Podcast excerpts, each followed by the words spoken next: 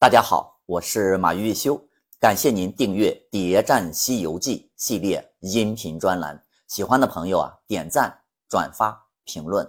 上一节啊，我们讲到孙悟空认识青牛精，当然也就知道青牛精背后的老大是谁了。此时就十分考验孙悟空的政治智慧了。他明知道这幕后的人就是太上老君，但是绝对不能说出来。自己呢也不能去找，为啥呢？这就好比治病要治根儿。即使这次太上老君收走了青牛精，那没准不久的将来又会出来其他什么妖怪，没完没了。万一真把老君给惹急了。下次就有可能啊，真把唐僧给宰了。人家可是有这个实力的，聪明人就得能看透病根知道对方想要什么。你搞不清楚自己什么该说，什么不该说，那就是自己找死。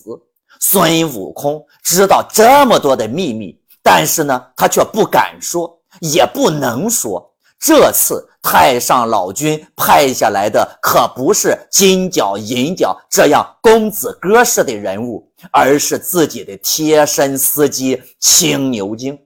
太上老君在前边武装观、黑松林、平顶山、红孩儿和车迟国都吃了大亏。说白了，这次是要旧账新账一起来算的，抓住唐僧。就是做人质的，必须得把前边的损失一次性拿回来才罢休。不但如此，还要逼着如来出来重新谈判。这一回，简单点说，谁出头帮孙悟空去找太上老君，谁就要出血给老君包赔前面所有的损失。一般人谁敢出这个头？谁？又愿意出这个头呢？老君安排金兜山这一战，他的目标就是逼着孙悟空把他的后台如来给搬出来。孙悟空也是真的难，他一直想捅破自己和如来这层窗户纸，但自己和如来有约定，不敢直接去找，就被逼的呀，在金兜山的山后痛哭。这是孙悟空的第二次哭泣，上一次哭还是在平顶山。孙悟空是个聪明的猴子，他想，不能直接去找如来，先去找玉帝，看看玉帝愿不愿意和太上老君谈一谈。那为什么现在不去找观音呢？嗨，观音现在自己都顾不了自己，通天河一战。可以说是倒霉透顶，辛辛苦苦那么多年，一夜回到解放前，原本攀附自己的势力，现在全都敬而远之，正在被灵山调查。此时，孙悟空怎么可能再去找观世音呢？孙悟空到天庭就找玉帝，说道：“我师傅遇难，怀疑是上天凶星。”思凡下界，为此老孙特来启奏，扶起天尊，垂慈洞见，降旨查勘凶星，发兵收剿妖魔。老孙不胜战力平阴之志。孙悟空这可是破天荒的头一回对玉帝啊这么客气，不是孙悟空不讲理，而是要看什么情况，需不需要。玉帝一听说查，赶紧查，看看有没有神仙私自下凡。结果当然是啥都没查出来，大家都啊心知肚明。自从奎木狼之后，天庭啊就再也没有人敢下去啊找小老婆了。傻子都能看出来，这个妖怪是来自于天上。那么，既然神仙们都在，那就等同于变相的告诉孙悟空啊，你呀得去找太上老君。但是玉帝呢，根本管不着人家太上老君，那更不敢去兜率宫查人呀。再说了，玉帝就算是能去查，他也是不会去的。玉帝也不傻，孙悟空不去找如来，而是来找他。老君抓了取经团队，意思很明显，不就是要增加谈判的砝码吗？但谈判那可不是白谈的，这绑票票都绑了，你没有赎金，怎么可能轻易放人呢？玉帝可没有什么好处给老君，但老孙呢这么客气，玉帝也不可能一点忙不帮，就下旨让孙悟空挑选几员天将一起下界去擒拿妖魔。玉帝呀也是走走过场算了，就算带上十万天兵天将，他知道也抓不住这个妖怪，戏演足了。孙悟空啊，也就去找如来了。那么孙悟空都是找了谁来配合演这出戏呢？哎，李天王父子和两个雷公啊，就这么个阵容。两个雷公，我们就直接啊过滤掉，忽略不计了。孙悟空都打不过青牛精，那李天王父子那当年连孙悟空都打不过，那这。根本就不是想赢的态度嘛！挑选李天王父子，是因为他们也是如来的人。孙悟空啊，用着放心，赢了自然是好，输了那就更完美了，不会坏了老孙的英名。若佛祖啊问起来，李天王父子呢，也可以做个见证。不是我不努力啊，是敌人太强大，结局自然是很惨烈。青牛精拿出圈圈，把这六般兵器全部套将下来，晃得那哪吒太子是赤手逃生，魔王得胜而回。李天王呢，照旧在阵前看戏。哪吒三太子再次败了。那两个雷公，那不用说了，那纯粹啊是来打酱油的。孙悟空心里很高兴啊，输了。才是最有利于俺老孙的结果，但嘴上呢，那不得还得给自己找脸吗？说这个妖怪一点也不可怕，就是他那个圈圈太厉害了。那李天王在旁边说了：“那套不去者，为水火最利。常言道，水火无情嘛。”孙悟空呢，就去到天庭来找火德星君，结果呢，还是青牛精完胜。那既然火不行，那用水呗，就去找水德星君。那水德星君呢，自己没来，派的是谁呀？派的是黄河水伯前去助阵。那么从这个意义上来看，水德星君的地位啊，可能是要高于火德星君的。青牛精取出圈子，撑住洞门，水漫四野，是淹了农田。未曾灌在他的洞里。孙悟空请的这些帮手虽然都败了，但是做证人那就绰绰有余了。那这请帮忙的这都拜了，这热闹也看了，戏也演了，那自己那不也得上阵吗？就让李天王父子等人呢在这做个证人，自己呢赤手空拳来找青牛精挑战这单挑。青牛精呢？一看这架势，也收了兵器，空拳相迎。咱不得不说，人家青牛精还真是个有道德的好青年啊！这还真是一股哎有英雄惜英雄的那种劲头。两个呢相持数十回合，一般的本事啊，那真的是哎谁也比不过谁啊！打了个平手，青牛精。和孙悟空那基本上是差不多，一个半斤，一个八两。那两个雷公和哪吒三太子率众神跳到跟前，要来助阵，是天庭的神仙们坏了规矩，损害了一场人家俩公正的比赛。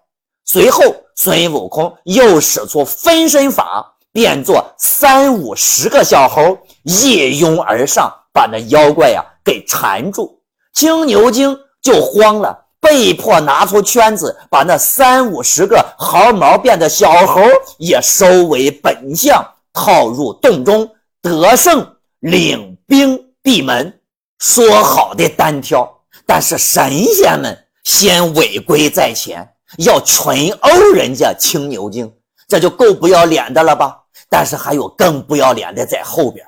三太子说：“孙大圣真是个好汉。”这一路全走的那是锦上添花呀，使分身法更是人前显贵。孙悟空笑了，说：“列位在此远观，那怪的本事比老孙如何呀？”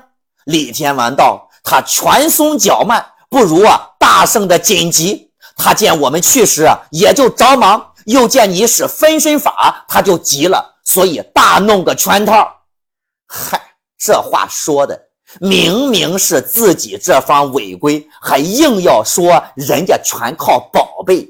相比之下，孙悟空显得不地道。青牛精倒是光明磊落的很。孙悟空斗不过青牛精，是客观现实。要想赢，就必须得出其不意，这叫战术。那既然青牛精最厉害的是那个圈圈。那就把他那个圈圈偷出来不就行了吗？孙悟空就变成一个苍蝇，混进了洞里。金都洞今天晚上搞了个篝火晚会，那庆祝胜利。老孙落于小妖丛里，变作一个换头精，没找到圈圈，却发现了自己的金箍棒，是拿起金箍棒，一路棒子。打了出去，杀了个青牛精，措手不及。孙悟空偷圈子计划失败，拿回了自己的金箍棒。他在前面跑，青牛精就在后面追。两个人又打了三个时辰，还是不分胜负。青牛精实在是累了，不想打了，就先撤了。孙悟空一次偷圈不成，那就来第二次呗。这一次。变成了个蛐蛐溜进洞府。大概呢，等到一更时分，孙悟空钻入房内，只见一张石床，左右呢站了几个擦脂抹粉的山精树鬼，服侍青牛精脱衣服脱鞋。想想应该也都不是什么美女。青牛精的口味那果然啊不一样。老孙一看。